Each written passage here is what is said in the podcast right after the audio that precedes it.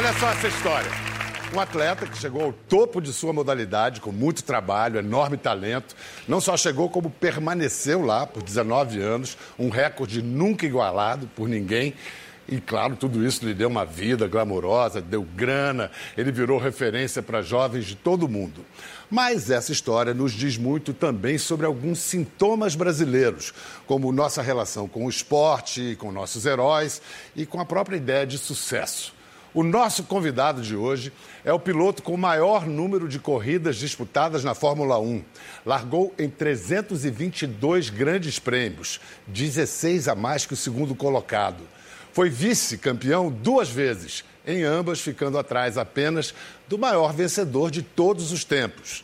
Mas certamente você já ouviu por aí em memes como o rei dos atrasadinhos ou como um cara sem sorte. Sem sorte? Recentemente ele passou por um baita susto. Uma veia de seu cérebro se rompeu, mas acredite, 45 dias depois, lá estava ele de volta a seu lugar preferido, ao volante de um carro a mais de 250 quilômetros por hora.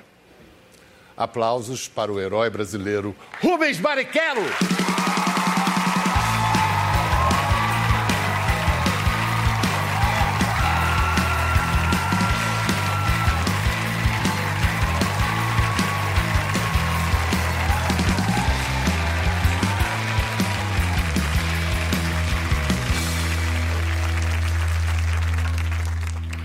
Eu vou te falar que eu quase chorei só ouvindo você falar. eu me emocionei também. Você tem uma história emocionante, principalmente agora. Você já chega ostentando é, a mais nova cheguei... cicatriz. Não sei pois se está é. dando para ver ali. Bom, primeiro, o que, que aconteceu com você? Essa, essa, isso foi um, um acidente vascular cerebral? O que, que foi? Foi, na verdade foi, né? Eu estava eu estava em casa, Biel, daí fui tomar banho de manhã. Era um dia que eu levaria o, o meu filho Eduardo para Daytona, para a gente ver as 24 horas de Daytona. Acordei cedinho, estava tomando um banho, saí do banho. De repente, a dor que eu senti na cabeça foi algo, assim, a gente fala 0 a 10. Eu, eu menciono bastante isso para a pessoa entender. 0 a 10, se você tem dor de cabeça, é aquela dorzinha. Um, de repente, se o cara tem um migraine mesmo, ele tem dois, alguma coisa, mas a dor era para quebrar, assim, era um 8, 9. 8, 9. É, é. 10 o cara já 10 eu acho que saco, já era. Né? É, é. Mas é. aí eu, eu assim, eu falei, nossa, quebrou o motor, mas não é que quebrou o motor, a biela vazou por dentro do bloco, tem alguma coisa muito errada. Eu deitei no chão, tentei passar, não queria acordar ninguém, era cedo ainda e tal. Falei, ah, não vai ter jeito. Aí eu voltei para o quarto, acordei a Silvana. Falei, ó, tem alguma coisa muito errada aqui, porque não tô, assim, a dor é muito grande. E aí a gente esperou um pouquinho, eu comecei a passar mal. Quando eu comecei a passar mal, a gente viu que, que era, era coisa, coisa de, de, de, hospital mesmo. Uhum. E aí, graças a Deus, um amigo, uh, um amigo nosso que é médico chegou em casa e falou: Você não está legal mesmo, tua cara não está boa, vamos para o médico. Só que aí, daquilo que você estava falando, uh, o cara mais sortudo do mundo nesse período de duas horas e meia até eu chegar no hospital, a veinha que, que, que se abriu por uma má formação, ela se regenerou com o próprio sangue.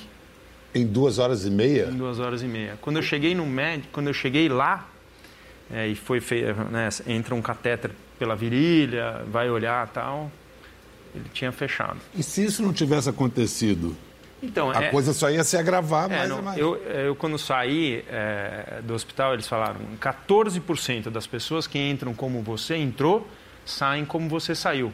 O restante tem sequela, tem pode morrer, tem uma série de coisas, né? Então, esse aqui é, é que assim, depois de, de, de tudo acontecido, é, eu fui fazer um monte de exame para saber, é, né? Minha família, meu pai, minha mãe, todo mundo querendo saber como é que eu estava tal. E aí foi fazer um exame e acharam um tumorzinho aqui que abriu e, e tirou. Eu tirei depois da corrida de... de... A tal corrida em Interlagos 45 depois desse é, episódio. Então 45 tirei, dias depois. Eu, eu, tirei rapidinho, porque afinal de contas era uma, é benigno, mas precisava tirar porque ele cresce, né? Então, como eu não quero incômodo dentro do meu carro. Rompe-se um vaso no cérebro, em duas horas e meia, o próprio mecanismo do, do, do, organismo dele conserta o pior da coisa. isso lhe dá a oportunidade de descobrir um tumor que você não ia ficar sabendo. Realmente, todo mundo tem razão em chamar de pé frio. É um pé é frio. Ou não é? é ou não é? é, é, é. Aí é o seguinte, aí ele foi correr, foi voltar para fazer o que ele mais gosta. Olha a reação no fim da corrida. Eu tive medo de não poder estar aqui. A vitória é, é estar aqui hoje, vivo, contente, fazendo o que eu amo, que é, que é maravilhoso. A pessoa pergunta, pô, o cara corre de Fórmula 1, ele vai chorar correndo, estocar? Vou sim, cara. É a maior emoção da minha vida é estar aqui hoje.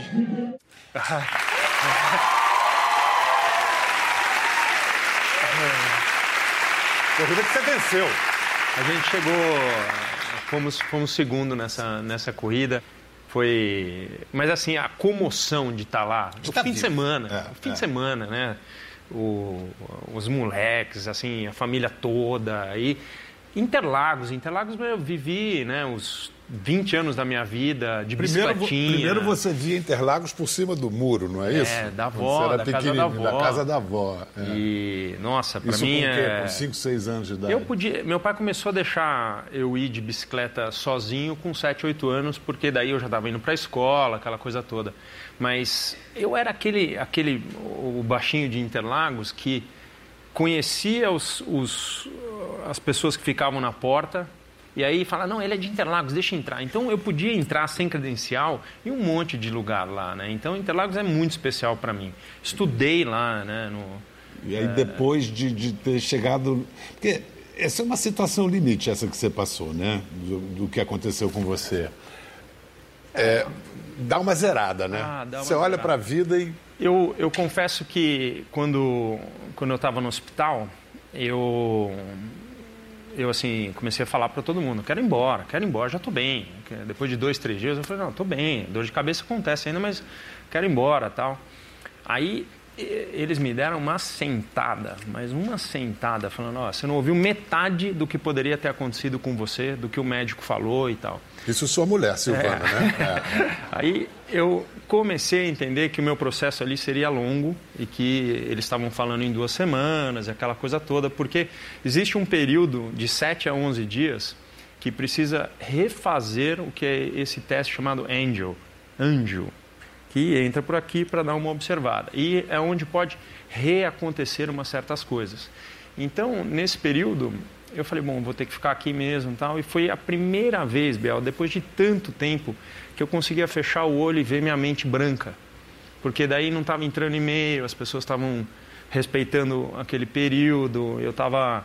É, assim, era eu com, com, com quem visitava, com a televisão, com uma série de coisas e eu consegui novamente acalmar a mente. Porque, é, assim, é, é, um geminiano que está tentando resolver de todo mundo, é, vive as duas fases por dia, o que é uma coisa muito normal.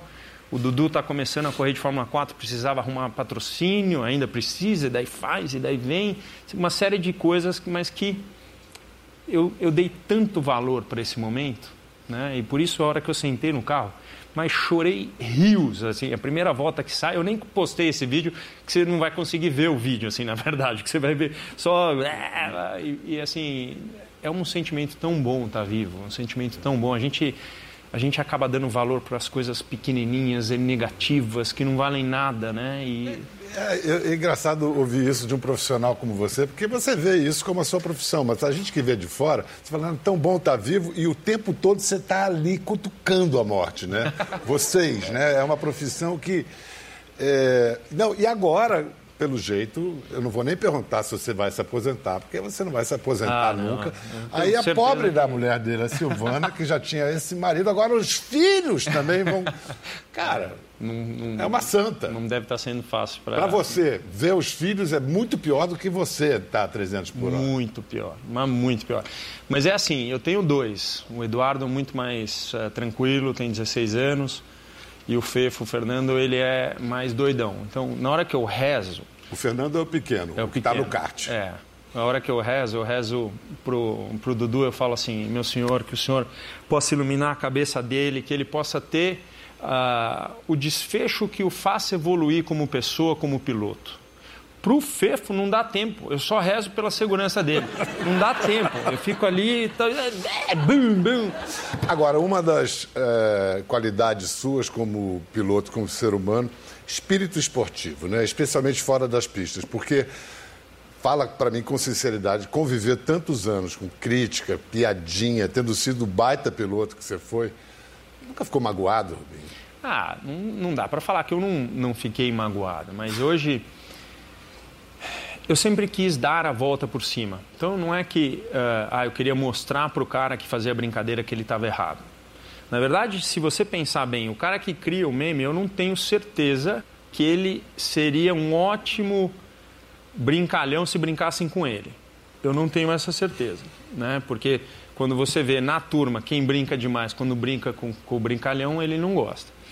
Mas o que eu queria era mostrar que, cara, as coisas, o que você ouviu, que eu ganhei dinheiro para deixar passar, o que. É, um monte de coisa que aconteceu é mentira. É. Entendeu? Não, então, aí, aí, não é humor, aí é calúnia. Né? Não, mas é porque é. o cara que foi criar, ele às vezes vai criar. Nós todos, como seres humanos, nós achamos que a gente sempre está certo. Então, para o cara ter a mente, né, porque a gente pergunta, o cara consegue dormir fazendo isso? O cara consegue, porque ele arrumou um jeito de achar que. De justificar não, aquilo. De justificar. Vamos ver alguns memes a gente comenta, para ver quando é que passa do ponto, quando é que dá para dar uma risada. Esse, esse, esse aí, quem coloca, esse tem que estar tá atrasado, o cara que coloca, é ou não é? Fala para mim. E a minha cara tá brava, hein? Próximo. Chegou atrasado. Né? Tá vendo? Vai falar, você recebe isso quantas vezes por ano? Recebe. Caraca. Não tem. Já pelo menos para mim não manda não mais. Não sei se vocês sabem, tem uma tal de Orkut. Vou processar, tá vendo? É um pouco repetitivo, né? Olha, é o seguinte, a gente não está falando nem do, do Cacete Planeta, Rubinho Pé de Chinelo, que foi um massacre. Mas esse eu fui lá para... Você foi, você fez o programa com lá, eles, porque é? eu achava que aquilo seria muito legal de eu participar da coisa para poder encerrar algo que já não tinha mais graça. Eu acho importante. O Brasil vive de humor. A gente vive, é. a gente precisa dar risada. Tanta coisa, tanta política, tanto roubo, tanto isso, tanto aquilo, que a gente precisa disso. Né? Eu, eu sou de uma época que é, você chegava em casa, sentado do lado do meu pai, assistir um programa de humor, era, era a coisa mais legal que tinha, né? um humor puro. Né? Hoje você vê apelação, uma série de coisas que acontecem e tal que podem ir e fluir para um certo lado, mas tudo tem um certo limite. Quer zoar, zoa. Eu acho que é uma. É, uma... É, é, muito mais gostoso rir junto. O rir de é muito primário, né? Apontar o dedo e rir de. Era o riso do coxo, o riso do, do deficiente, o riso do diferente. Isso aí é, é, O humor começou assim, mas depois se sofisticou. Você sabe que é, uma vez eu estava com os meus filhos, a gente estava vendo. A gente foi ver aqui no Ibirapuera o Nadal jogar. E o Nadal estava numa fase que ele estava voltando, estava meio machucado e tal, e ele pá, meteu uma bola fora e eu vi eles falando entre eles. Essa eu não errava. Ah, mas na segunda-feira pegamos uma raquete, bate aí pra gente ver. Pá, só errado, só errado. Falei, e eu quis mostrar o quê? Queria mostrar que a gente não pode julgar sem antes estar lá, porque a gente se acha, todo mundo se acha piloto. Mas na hora que você fecha a viseira ali na coisa, é o que falam que fecha. Né? Não, é, não a viseira, fecha aquele outro negócio. Então, aí, aí eu quero fecha ver. os dois lados. É. Aí eu quero ver. E eu acho a coisa mais legal do mundo quando eu vou levar o pessoal. Eu faço muita palestra aliada ao fato de levar o cara a andar num carro veloz e tal. E quando acaba, o cara sai do carro e fala assim: Eu juro por Deus, Rubinho, nunca mais vou falar mal de você. Então eu acho isso. Esse é minha, meu lado safo. E quando colegas, ou até pessoas que você admirava, vamos falar, quando o Piquet te criticou, aquilo ali deve ser pior do que qualquer piada, né? Ali você tem que respeitar, Biel, porque é um, tá vindo de cima. O cara foi campeão, o cara deve estar tá falando por alguma coisa. Aí depois você vai ver que tem rusga daqui, rusga dali, e pode ser que falaram isso, que falaram aquilo, e ele achou que ele estava no direito de fazer. Eu não sou esse tipo de pessoa, então eu nunca mandei de volta uma mensagem. Tanto é que hoje o meu companheiro de equipe é o Nelson Piquet. E o Nelsinho sabe, adoro ele, adoro a convivência dele, o que ele traz para dentro da equipe e a gente não tem nenhum problema. Até porque se eu encontrar o Nelson, como já encontrei várias vezes, assim, é, é super cordial e a gente. Ele é um cara super divertido. É, né? é bem... Com uma língua ferina, sempre. Então, teve, manda né? sempre. Falou, então, é. é assim, aconteceu. Mas. É... Não ficou nenhum. Não, não dá, bravo. porque eu acho que a própria pessoa ela vê o que ela fez e o que deixou de fazer e... São pessoas muito expostas, né? Tudo que, tudo que vocês falam imediatamente é explorado como notícia, e é notícia. É. Agora, quanto ao comportamento do brasileiro com relação a esporte, vitórias, dizem alguns que o brasileiro não gosta de esporte, gosta é de ganhar. Tirando o futebol, é essa a relação dele com o esporte. É assim, eu... Dele não, nossa. Eu, eu, é, eu tive uma experiência é, há dois anos atrás. A gente foi para a Itália para correr o Campeonato do Mundo de kart, eu e as crianças. E ao final dessa viagem, uh, o meu filho chegou para mim e falou: Papai, você tem a impressão que aqui na Itália gostam mais de você do que lá no Brasil? Então, ele, como criança, teve. Porque assim, lá eu não consigo ir no posto. Ah, não que eu não vá aqui e a pessoa não me pare. Hoje é muito gostoso porque Primeiro, já viram que eu não queria correr na Fórmula 1 para me mostrar. Eu queria correr. É isso que eu gosto. Então, essa paixão de correr pela Stock Car, de continuar fazendo, ter um programa é, de carros, enfim, mexer com isso é o que eu amo. E hoje muitas crianças chegam para mim com essa visão. Tio, quero ser igual a você, quero correr, quero fazer. Eu acho que a juventude fará com que essa cultura brasileira possa mo ser modificada. Então... Você falou da Itália. É, o, o, Rubinho fez a torcida da Ferrari vaiar a Ferrari para defendê-lo. Isso a gente vai ver daqui a pouco. Antes eu queria revelar aqui, eu achei, fiquei tão emocionado ao ver antes do programa, eu queria mostrar. Foi quando a gente se conheceu. Acho que, acho que era 93. A estrela tem 18 anos, o coroa da turma, 26. São os garotos brasileiros da geração pós-Ayrton Senna. Eles chegam à Europa precedidos pela fama da Escola Brasileira de Pilotos. E se hoje não tem que enfrentar a precariedade que os pioneiros enfrentaram, eles encontram um circo muito mais profissionalizado e competitivo. Rubens Barrichello é o único piloto que chegou aqui com dinheiro brasileiro.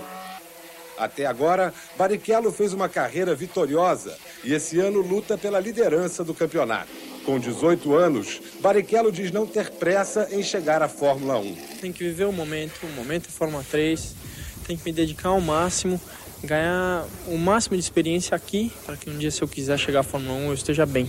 Uma criança.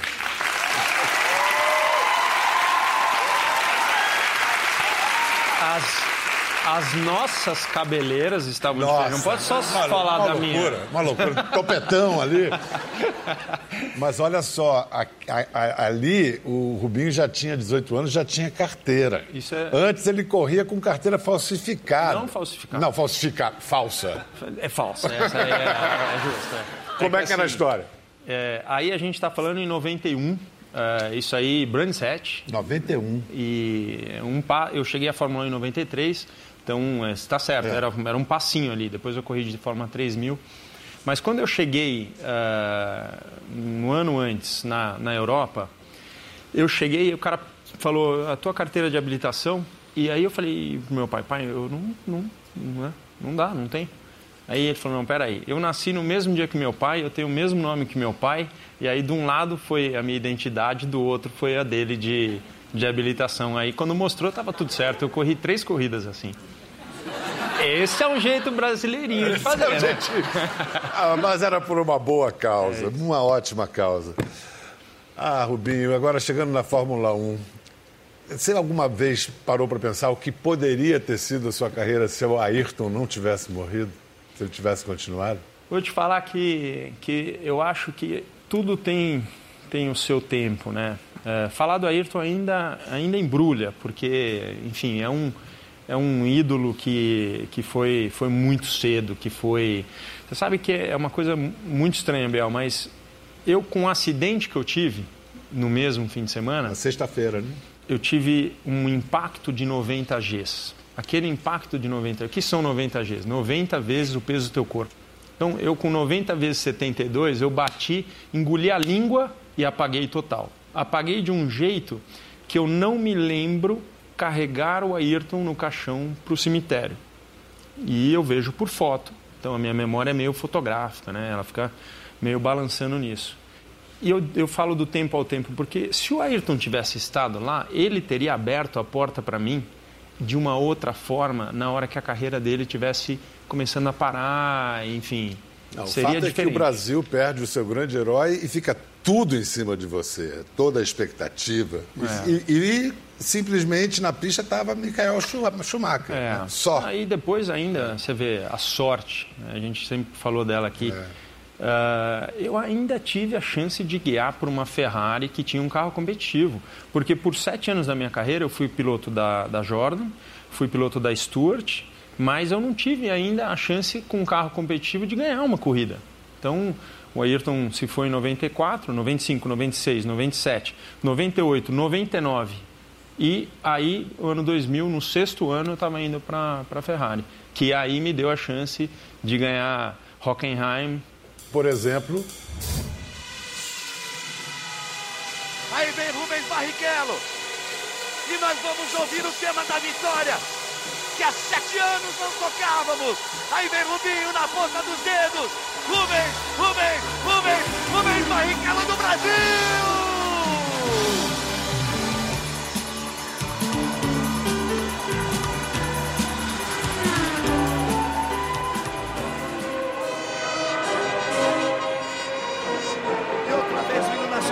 Tocado da Fórmula 1.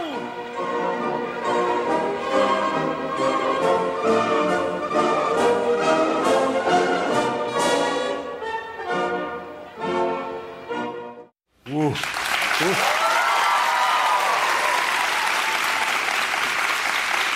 Você pode dizer isso mil vezes, você vai se emocionar mil essa, vezes. Essa música, ela veio é, da gente ganhar. Né? Quantas vezes eu já vi gente ganhando no esporte, no vôlei de praia, no futebol, e fala, por favor, toca a musiquinha. Né? Daqui a pouco eu vou, eu vou ter que falar para assim com três ultrapassagens será que eu ganho uma música também mas enfim tá virando uma é, é, são coisas que a música ela é contagiante eu estava na volta final e eu falei rapaz a música vai tocar para mim então é muita emoção a hora que você vê Quando o a Galvão- música É, é demais. E ali naquela última volta chovia muito pro pneu slick, não tinha nada de tranquilidade. Eu só pensava, filho, só não vai me rodar agora que aí vai ser. Porque eu, eu bati na tecla que eu não precisava do pneu de chuva. E o, o Ross Brown naquele dia falou assim: você é doido, mas se você for doido e souber fazer, você vai ganhar. E foi o que aconteceu. Então, as duas últimas curvas ali, você vê, tá levantando muita água, né? Mas eu pensava só nisso. E eu chorei muito por causa da música. E eu tinha certeza que eu já tinha chorado tudo. E que eu subiria no pódio e estava tranquilo. Aí tocou o hino nacional. Aí tocou o hino nacional. Eu lembrei do meu pai vendendo o, o Fiat de casa para a gente competir no, no, em 1987 de kart, que ele tinha falado que não ia, que não ia dar mais para correr. Teve umas fases assim então. E aí, puxa vida, eu acho que. Eu até perguntei para as crianças outro dia: vocês têm vergonha que o papai chora? Porque o papai chora muito, né? O papai chora até em desenho, rapaz. Eu fui, Comercial de margarina. Pô, é, e aí eles falaram, não, o Fefa é mais chorão, o Dudu nem tanto. Então eu queria saber se era uma vergonha ou não. E eu falo para eles, é uma emoção tão grande, essa vida toda, de como foi. É, né, as pessoas me perguntam, cadê o livro? Tal. É, tá vindo, devagar, não quero... Tem muita história Mas- ainda mas para vem, contar. Ah, vem. um dia vem, eu queria contar bastante. Eu não queria contar porque, ah, porque a Ferrari fez isso, seu filho da mãe. Não, isso não você é vai isso. contar agora. Isso você vai contar agora. Não, porque é o seguinte, o Galvão, no livro dele, Fala Galvão, que ele escreveu até em parceria com o Ingo Stroves, que é diretor de conteúdo do programa, falou que a Ferrari foi para você a equipe certa na hora errada. O que, que tinha no contrato? Estipulava que você era o segundo, que você... No meu, ter- nada. Por incrível que pareça, no meu, nada. Eu, eu deixei claro isso na, na reunião. A reunião foi dia 20 de maio de 1999. Eu, eu lembro disso porque eh, meu aniversário é 23 de maio, então, três dias após, eu comemorei em família o fato de eu ter assinado o contrato. Só foi revelado muito para frente, né? apesar de especular. Mas quando você diz gente... que no seu contrato não tinha nada, não quer dizer que não tivesse no do Mikael. Entendeu?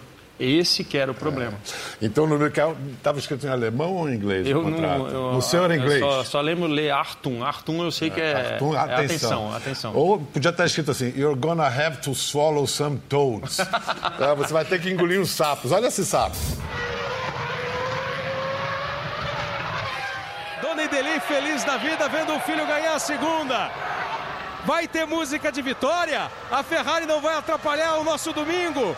Vem Barrichello, encosta o Schumacher. Eles vão para a última curva. Foi na última curva do ano passado. Hoje não, hoje não. Hoje sim. Hoje sim. É inacreditável. Olha, é inacreditável. Não há nenhuma necessidade da Ferrari fazer isso. Se eu tivesse apostado todo o meu dinheiro, eu teria perdido. Porque não há nenhuma necessidade da Ferrari fazer isso. A torcida da Ferrari deveria se retirar do autódromo. Dá uma ouvida. Vê se você já ouviu isso em autódromo. Ó. O vitorioso do domingo é o Rubens Barrichello. Quem ganhou a corrida foi o Rubens Barrichello. A grande derrotada do domingo é a Ferrari. Olha o Barrichello olha, que, fez. olha o Schumacher, ó. O Schumacher bota o Barrichello no primeiro degrau do pódio. Não tenho dúvida que o Rubinho hoje está com mais vontade de chorar do que ele estava quando ganhou a corrida em Hockenheim na Alemanha. Nem o Schumacher concordou. Botou o Rubinho no degrau mais alto do pódio. Mas de raiva você não chora, então.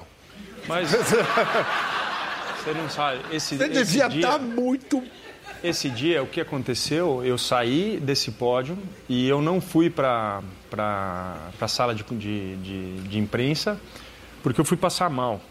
Eu vomitei muito aquele dia de raiva, entendeu? Então, a gente, eu, eu assim, eu vejo assim, ah, a pessoa fala disso e tal, mas eu acho que nós, como brasileiros, a gente devia sentir orgulho do fato que não foi um, um não foi um, um momento que eu quis, não foi uma, uma coisa que eu estava premeditando fazer, mesmo porque no ano anterior aconteceu a mesma coisa pelo segundo lugar e eles me falaram que se fosse por primeiro, eu falei, e aí por primeiro? Eu falei, não, primeiro a gente nunca ia falar. Então, se aconteceu, é por força de alguma coisa. Eu entrei na última curva decidido que eu não ia deixar. E aí você fica num momento assim. Cara, aí o que, que falaram? Eu, eu, eu, eu amo tanto o que eu faço. Será que eu vou ser despedido? Será que vai ser é, será que vai acontecer isso? Será que vai acontecer aquilo? Será que.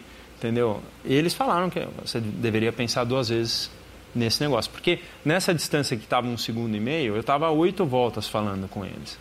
Então, quando eu falo do orgulho, é porque, assim, mudou as regras da Fórmula 1 por causa desse dia. Hoje em dia, você ouve em casa o que um piloto está falando de coisa, porque nesse dia, se você tivesse ouvido, você ia sentir nojo. Né? Então, eu acho que o fator de, de força, voltas de oito voltas de conversa. Eu falei, eu não vou fazer, esquece. Palavrão não... no meio? Ah, no palavrão só da minha parte. Sei. Mas, mas ouviu. Até que eu falei, pergunta para o Michael. Não é possível que ele vá aceitar isso na Áustria. Gente está do lado da casa dele. Não, não, não, não, ele não tem nada a ver com isso. Enfim, e foi, foi enrolando, foi enrolando. E eu entrei na última volta e falei, gente, eu não vou deixar. Não é... Não cabe a mim, meu pai não vai ficar feliz, eu tenho perante a ele essa, essa história, ele me botou naquele finger da, do avião, falou vá e volte igual, eu, entendeu? Como é que, o que que pensa, o que vai estar tá sendo vendido, o que que é? Eu falei, eu não vou deixar. E aí eu tenho esse, esse script inteiro da, quando acabou um amigo meu até tem a transcrição palavra tenho, por palavra. Tenho do, do coisa para botar num livro um dia para o pessoal ver. Então é, essa, essa é a verdade. Na minha opinião, esse foi o dia que marcou a Fórmula 1 para sempre. Positivamente, porque quem, quem venceu, a gente viu quem venceu. Esse troféu está em casa. Né? o próprio alemão aí, fez questão é, de. E é. pegou mal para ele. O troféu entendeu? ficou com você? Ficou, ficou. E depois teve aquela de Indianápolis, que acabou, acelera, não acelera, que parece que ele está me dando de volta. Aquele também ficou. Ele tem mais que eu, então merece o troféu ficar Ah, em casa. Agora veio. Agora, esse negócio ficou de tal forma engasgado que olha só o que ele fez para dar o troco, o maluco. Entrou perto, agora vai. Quero ver, bora Rubinho. Ai, ai, ai, ai, ai, ai, Que é isso? Passou Barrichello. Não deixa voltar, não deixa voltar, não deixa voltar. E o Schumacher tenta voltar e tenta dar o troco. E olha que o Schumacher jogou ele na parede, amigo. E o Rubinho não tirou o pé.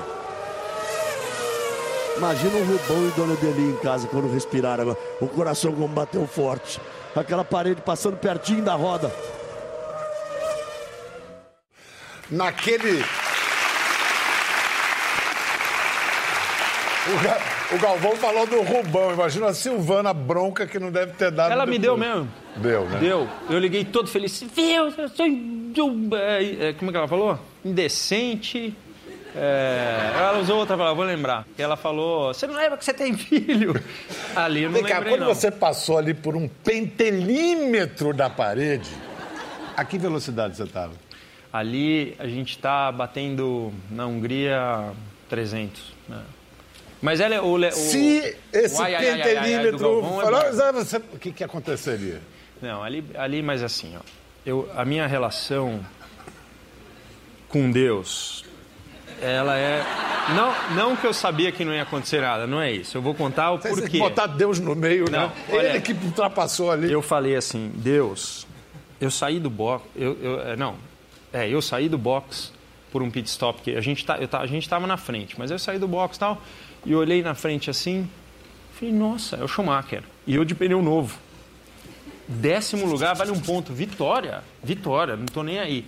Falei, Deus, se for da sua vontade que eu possa hoje com carros diferentes ir para cima e passar, porque Hungria é o pior lugar para passar.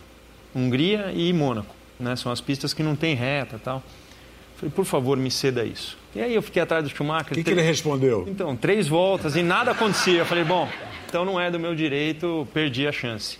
De repente, o Schumacher errou na última curva. Falei, nossa, tá feito. né? Br- Obrigado, já vou. E aí, eu olhei ele vindo para o meio e parando. Eu falei, mas normalmente vou para dentro para deixar o fora, para o cara não passar. Por que, que ele está fazendo isso, mas não vou perder a chance, vou por dentro. Só que aí qual era? Eu- O que eu acho que era? Ele estava fechando, a hora que eu colocasse o bico, ele ia continuar fechando para eu levantar. Era a única, não tinha, senão você fecha tudo. Por fora teria sido mais difícil. Mas eu tinha pedido a chance e naquele momento eu não ia tirar o pé por nada na vida. Ia nada, nada, nada. Eu tinha certeza, pode vir, tá perto, mas vai, vai, vai, vai, vai. Chegou um momento que eu fechei o olho, mas, mas deu. Quando abriu, tinha ultrapassado. Passou. Mas vem cá. Você narrando assim, ele, ele foi desleal. Não, eu, eu não consigo falar que foi desleal, mesmo porque ele me mandou uma mensagem na segunda-feira falando: me perdoe se você achou que eu fui desleal, não foi minha intenção. No meu telefone celular vindo dele. Então, eu não. Assim, ele deve ter tido a sensação. E tem pilotos com características, hum, assim, eh, diferentes. Então, o meu seria trancar logo, porque eh, a chance de passar por fora seria muito pequena. Então, eh, mas ele ficou no meio, meio que vendo para onde. Quando você fica no meio, você tem que ver qual é a decisão que vai tomar o de trás. Mas hoje está na regra, inclusive, que você eh, tem que ter tomar a decisão antes do parceiro que está tentando ultrapassar tomar para que você não faça zigue-zague, né? Quer dizer, vários, vários precedentes que você deu para mudança de regras e estabelecimento de novas que- regras. Eu acho que isso, esse dia, né? Você vê que no final da entrevista eu falo em, ah, estava aqui. Tem- a gente não vive pelas coisas ruins. Você aprende e vira a página. Eu acho que isso é o mais importante. Então, todas essas serviram para eu ser melhor.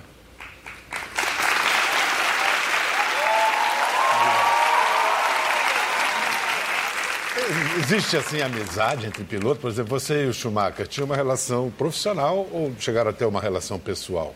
Não, né? Eu. Não, a gente. eh, eh, Bial, ele era ótimo com um copo de vinho na mão, sabe? Assim, um cara, um parceiraço no coisa. Dentro da pista, dentro da reunião, você olhava assim e falava assim: não acredito que você falou um negócio desse. sabe assim? Tinha uma, um negócio. Mas eu já, eu várias vezes, com o copo na mão, falei para ele, cara, você não precisa disso. Ah, Rubinho, you too good. E ele gostava, ele adorava meus amigos, assim, ele sentia o calor humano e ele gostava de mim verdadeiramente. No dia seguinte, É, era que nem o bêbado do filme do Chaplin, né? Amigo... Mas Eu, eu, eu, sabe, eu quando eu coloco meus posts no aniversário dele. a Como é que ele tá? eu- Você tem notícia? Eu não Você tenho. falou com a Mas, família? Ó, vou te falar, eu, eu, tô, eu tenho que buscar um pouco isso, sabe? Quando eu, eu, eu tomei anestesia geral para fazer isso. E o doutor Dino, depois que voltou para o quarto, ele falou: Você falou do Schumacher. Já, é, já não é a primeira vez que depois no subconsciente deve ter alguma coisa que eh, esse link nosso não é só através da, da, da televisão. Você falou, né? o médico Falei, falei dele. falou o nome dele. É, falei o nome dele em relação tal. Então, eu estou buscando meios de saber como é que eu posso ir visitá-lo. A primeira vez que eu tentei, eles negaram porque falaram, olha, não vai ser legal para você e também não vai fazer nenhum bem para ele. Então, eu não tenho notícias dele. Mas é, ele tá mas eu presente. gostaria, eu gost... ele deve estar presente de alguma presente forma. no seu inconsciente, né? Depois de um rápido intervalo, a gente vai falar de um amigão do Rubinho que se foi muito cedo. A gente vai falar de Ayrton Senna. A gente volta em instantes.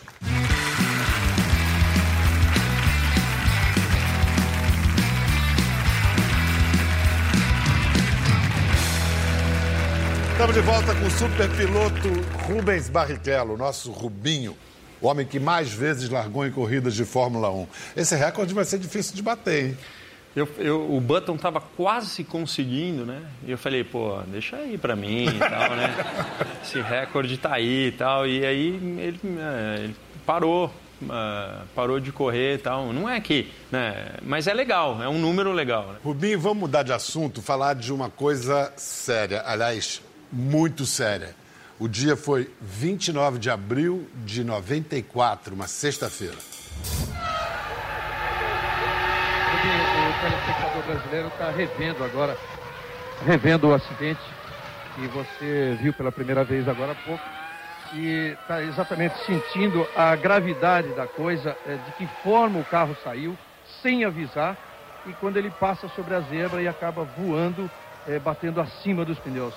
Você eh, sente que numa pista como essa, uma pista muito rápida, não poderia haver de jeito nenhum áreas como aquela e com, com a zebra que possam fazer eh, servir como um- uma plataforma de lançamento do carro? A zebra com certeza não deveria existir, porque é, o que aconteceu foi que aquilo foi uma pista de lançamento para o meu carro. É uma loucura. Gente, esse foi só o início do fim de semana. O, o Rubinho escapou.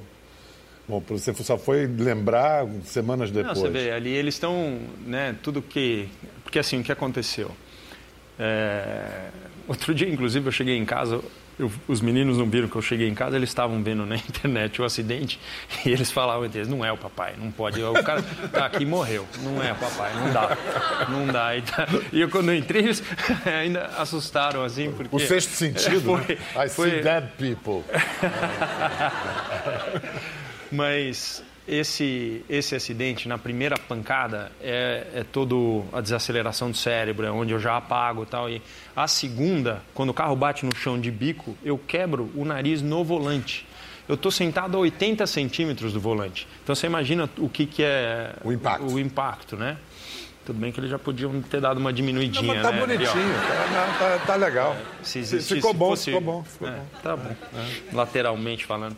Mas eu, eu, assim, naquele momento, né, eu engoli a língua, como eu falei e tal, e o cara tá ali em cima e ele falou que eu morri por seis minutos porque eu não respirava e eles estavam ali naquele, né, aquela cena que a gente viu, o braço tá para fora porque o braço bateu, eu quebrei o braço porque aquele instinto de quando vai bater de você fazer assim. Tem uma foto eu eu assim. Então era um, foi o único o único instinto que eu tive de tirar a mão que não foi legal, porque o braço bateu do lado e, e quebrou. Mas, enfim, eu tive muita sorte de não cair para dentro da arquibancada. Porque se fosse um pouquinho mais alto, hoje, hoje de novo, tá vendo? Escrevemos outra regra. Aquela, aquela aquela zebra posição... ah. de, de lançamento não existe mais. Não, não, pode. Em nenhuma é, pista. Não, e que fim de semana foi esse, né? Ele, no dia seguinte o Ratzenberg morreu e depois foi o Senna no domingo.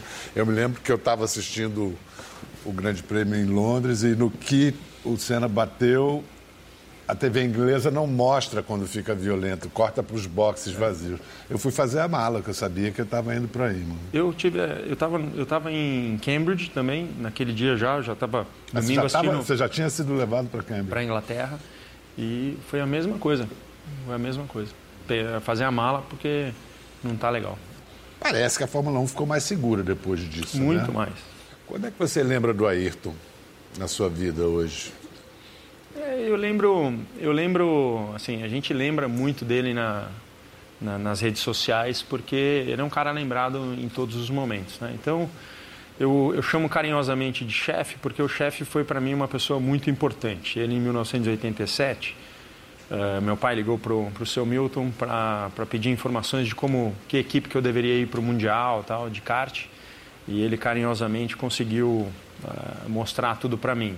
Quando eu cheguei na Fórmula 1, eu estou lá na África do Sul, primeira corrida, molequinho e tal, e ele chegou lá para me ajudar, para falar, ó, oh, aqui, se precisar, sou o tio mais velho, tal, não sei o quê. Então foi sempre com, com muito carinho. Então eu não consigo, não consigo lembrar do Ayrton triste. Para mim eu tenho uma, uma, uma, imagem dele sempre sorrindo, sempre brincalhão.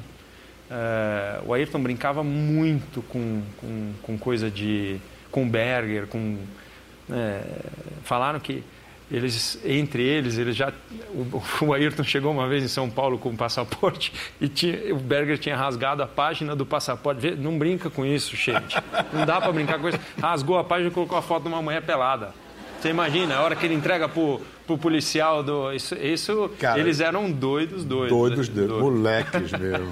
e, e, o Ayrton teve. Eu tive um, uma dessas, assim, que falavam que o Ayrton brincava muito com o negócio de carro e tal. E eu fui jantar com ele. Eu, o Christian Fittipaldi e, e o Ayrton, a gente na Austrália indo pro, pro jantar, eu bati atrás do carro do Ayrton assim e ele não esboçou nenhum sentimento. O Christian foi, bateu também, nada. E aí eu só lembro dele falando assim, na hora que chegou no restaurante, ele falou: passa, passa. Aí, o Christian parou, eu parei e ele parou. Aí jantamos, nada foi falado, nada aconteceu.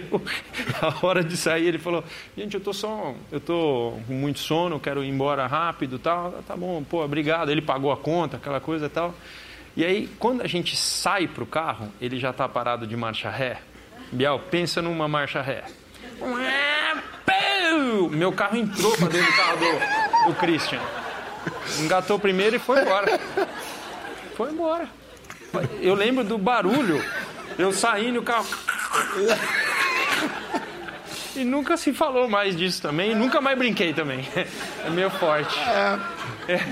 Pra mim foi meio é forte. Uma brincadeira, uma brincadeira. brincadeira de piloto. Ah, Rubinho, que delícia. Vem cá, então, para concluir, não tem idade limite para piloto? Você vai fazer 46 anos agora. Você está botando assim, não, eu vou até os 47, até os 50. Amo, eu amo demais o que eu faço, Biel. Não tem preço o momento em que eu fecho, fecho o capacete. Então, enquanto eu acho que eu tenho que ser leal comigo mesmo. Enquanto eu for competitivo, você vai me ver lá. O dia que eu achar que já está na hora de pendurar, aí vai ser facinho parar. Então a gente vai ter que aturar esse cara a tempos aqui. Tomara. Obrigadíssimo. Obrigado querido. você. Grande, Foi. grande conversa. Foi, Gostou da conversa? No Globoplay você pode acompanhar e também ver as imagens de tudo que rolou. Até lá.